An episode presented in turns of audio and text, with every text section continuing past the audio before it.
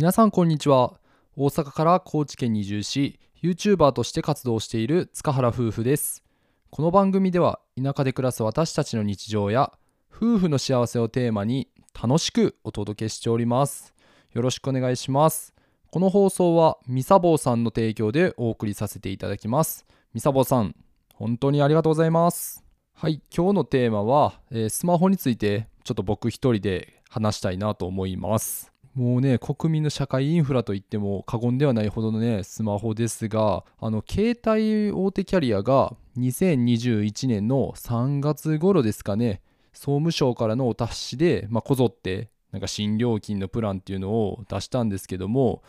まあ皆さんせめてプランの見直しってその時に行いましたかね、まあ今日はその格安プランと、まあ、僕が使ってる格安 SIM の話をしたいんですけども皆さんスマホのキャリアって何使ってますかね？ドコモですか？ソフトバンク？それとも au いずれかですかね？これ以外の会社の格安 SIM を使ってますって方はもう今日のラジオは聞かなくて もう大丈夫かなと思います、まあ、もちろん聞いてくれると嬉しいですけどね、まあ、ちょっとね煽る感じになりますが、まあこの大手三大キャリアを使ってる人で昔と同じプランをずっと使い続けている人ってなんか理由があって使い続けてるんですかね？なんかあんまり僕自身メリットが感じれてなくてできればねそういうメリットがあるんだったら教えてもらえると勉強になるので、まあ、コメントに書いていただけると嬉しいんですけどもという僕も2年前ぐらいまではソフトバンクをずっと使ってました。その前は確かドコモを使ってました。で当時ミーハーだった僕は iPhone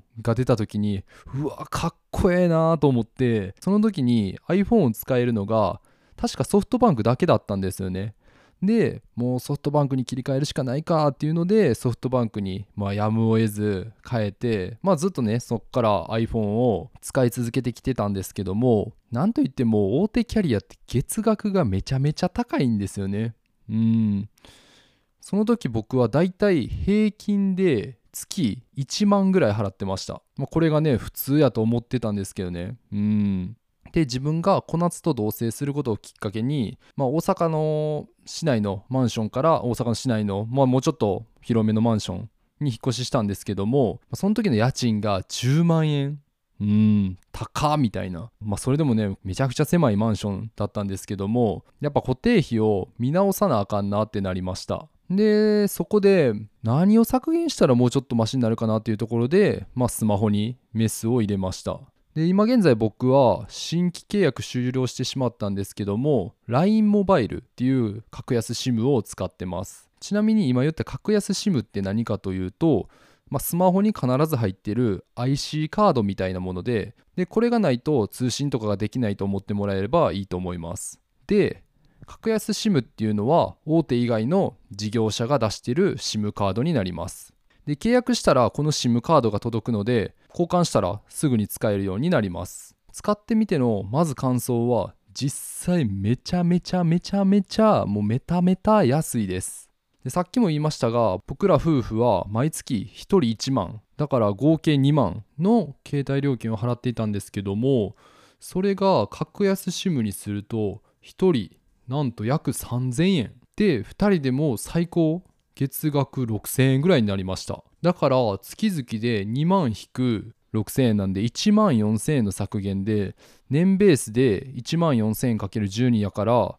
えー14万の16万8000円になりますね。だから年間16万8000円削減できるってめっちゃインパクトでかないですかね、まあ、普通に近場であれば海外旅行もできますし国内であれば合流できるような金額になりますよね。でとはいえ金額以外にメリットもあればデメリットもあるやろってところなんですけどもデメリットは正直あんまり感じてなくて、まあ、強いて挙げるとすれば3点あって1点目が通信速度が遅い、まあ、これは仕方がないんですけど、まあ、仕組み上格安 SIM って、まあ大手の通信回線を借りて使っているので、まあ優先的にその通信回線使えるのは大手になります。だけど、まあ僕ら今田舎暮らしで電波がもちろんね都会に住んでた時よりも悪いところに住んでるんですけども、まあ、そこまで不便は今現在は感じてないです。普通に調べ物もできますし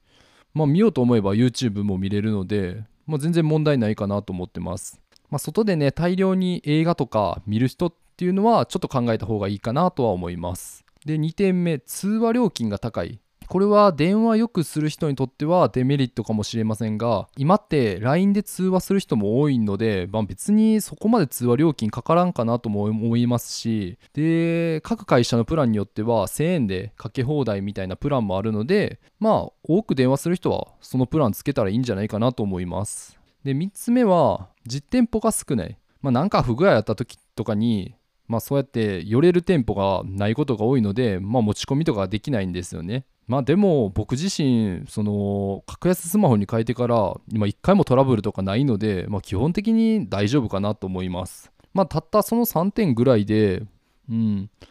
あとはまあ自分の1ヶ月の使用ギガバイト数とかを把握できたらもう自分に合ったプランとかもすぐ見つけることができるかなと思います。いろんな種類の会社があって料金や速度も違ったりするので、まあ、ネットに情報ってめちゃくちゃ載ってるんでまず情報収集していただいて決めてもらったらいいのかなと思います。やっぱりね日々の食費を減らすとかってなかなか難しくてうーんストレスも溜まっちゃうので、まあ、簡単にメスを入れれる場所それこそねスマホとかから、まあ、しっかり見直していけばいいんじゃないかなと僕は思います。まあ、今回は僕メインで格安 SIM の話をしましたが、まあ、2021年3月から大手キャリアでも格安プランっていうのがどんどんどんどん出てます。もう3ヶ月も経ってるんで、まあね、それこそねネットにいろいろ情報も載ってると思います。なので今のうちにね見直しとかないとどんどんもったいないお金がかさんでいくんで、まあ、まだね何にも変えてなくて月々